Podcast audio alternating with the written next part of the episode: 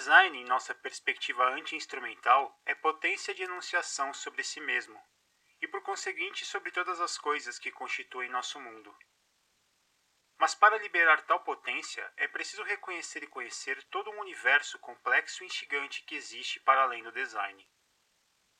Design é abertura, não fechamento. Ele não agrega apenas diversos tipos de conhecimento, cada qual supostamente homogêneo em si mesmo, mas provém antes do espanto que afeta cada campo de estudo, impedindo de ser homogêneo.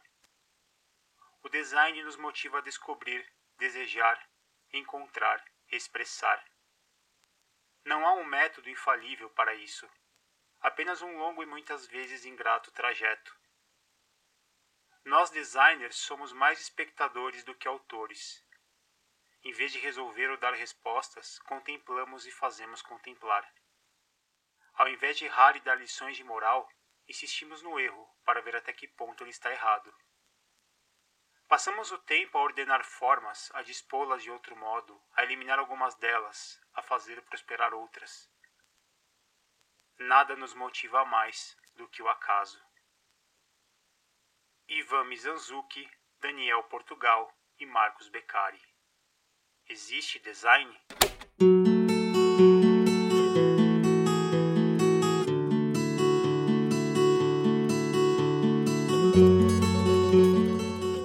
Só temos acesso ao mundo através de nossos sentidos, e a cada momento nossos sentidos absorvem uma quantidade enorme de estímulos caóticos e mutáveis. Através de nossa memória, nossos interesses, nossa linguagem e nossa imaginação, organizamos esses estímulos em um todo que passamos a encarar como a realidade. Portanto, as coisas que existem nessa realidade existem em parte porque foram inventadas por nós.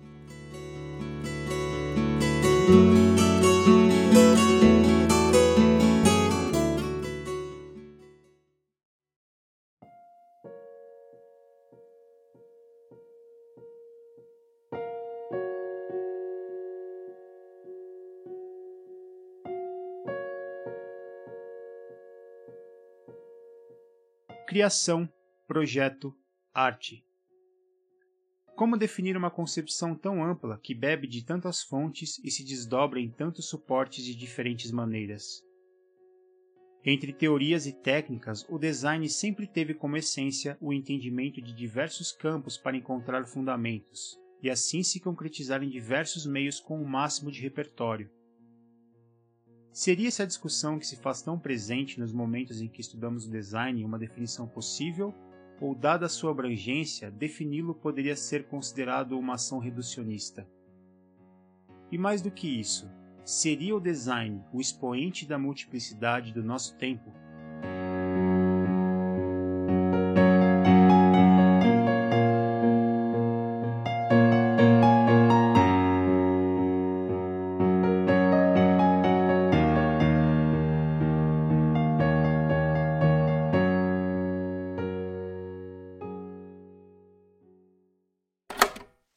Ausência de design é o que torna o trabalho ruim. Transformamos assim o design em um ente metafísico, tão nobre, misterioso e incompreensível quanto um ser divino. Notemos que com isso voltamos ao problema a respeito do que entendemos por design. Afinal, esperamos preocupação social, coerência, bom uso de cores e formas? E o que significa tudo isso? Parece-me que é por isso que às vezes, ao discutirmos sobre como o design deve ser, temos a sensação de estarmos discutindo sobre o sexo dos anjos. Recorremos novamente ao relativismo de nosso dia a dia, pois é uma alternativa mais fácil em primeiro momento. Isso, contudo, não evita que o problema moral esteja ainda lá.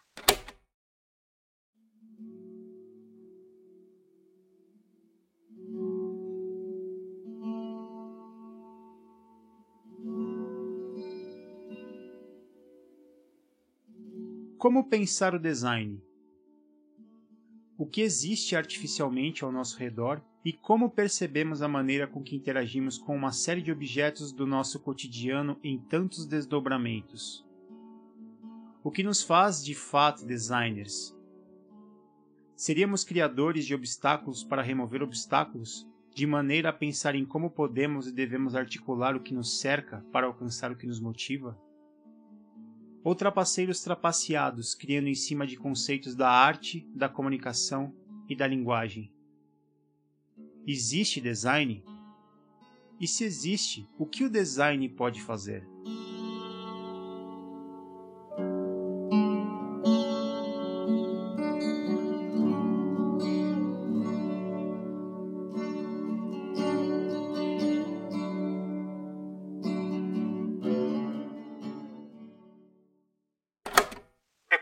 Pudéssemos escolher entre dois aspectos de um mesmo fato, optando sempre pelo lado mais conveniente.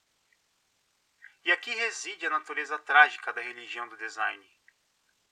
Embora adquira uma aparência mais dócil, aquilo que vemos não deixa de existir. A cegueira não é porque não conseguimos ver, mas porque fingimos que não vemos. A ironia é que, ao trapacear a desgraça humana, o design somente reforça uma sensação de que estamos sendo enganados. Desse modo, o próprio design fundamenta a possibilidade de sua existência. E é por isso que, aliás, não faz sentido algum haver hereges que são contra o design. O Velho Testamento do design é contundente. Quanto mais trapaceamos o mundo, mais somos trapaceados pelo design.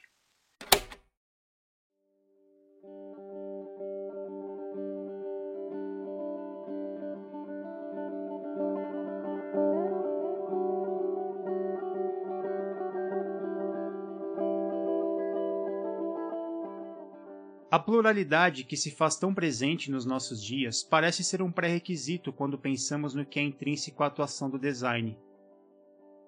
A necessidade de uma compreensão tão abrangente pode parecer por vezes um convite a nos perdermos em nossas próprias ideias. Como e onde o designer encontra subsídios para suas criações? Como pensar sua função e como determinar a maneira com que ele atua em tantos lugares, se o design é hoje cada vez mais plural, como expressar suas ações entre o físico e o digital, o atual e o virtual?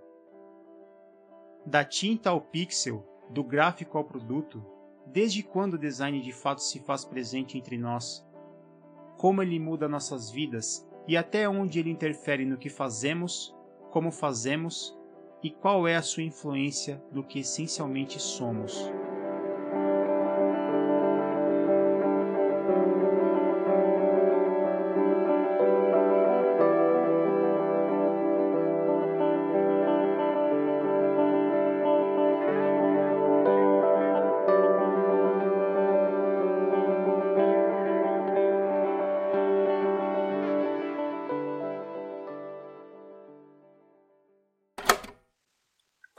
Penso no fato de existirem tantas coisas com a palavra design ao meu redor, não consigo aceitar tal cenário como evidência de sua existência. Afinal, seria muita ingenuidade nossa acreditar que, se crescerem ainda mais o número de igrejas e templos, os ateus deixariam de existir. A comparação pode parecer forçada, mas acreditamos ser plausível aceitar o impasse de que todas as indagações aqui levantadas, no fim, são tentativas desesperadas de afirmação por um motivo de ser e estar no mundo. Somente o crente dogmático tem coragem de dizer que sua religião é melhor que a do outro. Neste ponto, acabo sendo filho do ceticismo. Como diria Oscar Wilde com a devida licença poética, já não sou mais jovem o suficiente para saber de tudo. O tal do sentimento trágico de não sabermos por que aqui estamos e para onde iremos me devora e tortura. Inventamos essas histórias, família, religião, profissão, mercado, design, a própria história, para aguentarmos. Não vivemos, sobrevivemos. Ainda assim, apesar de todas as dúvidas levantadas e a intencional falta de resposta, distorço um conhecido ditado popular para estabelecer minha posição definitiva. Não acredito no design. Mas que existe, existe.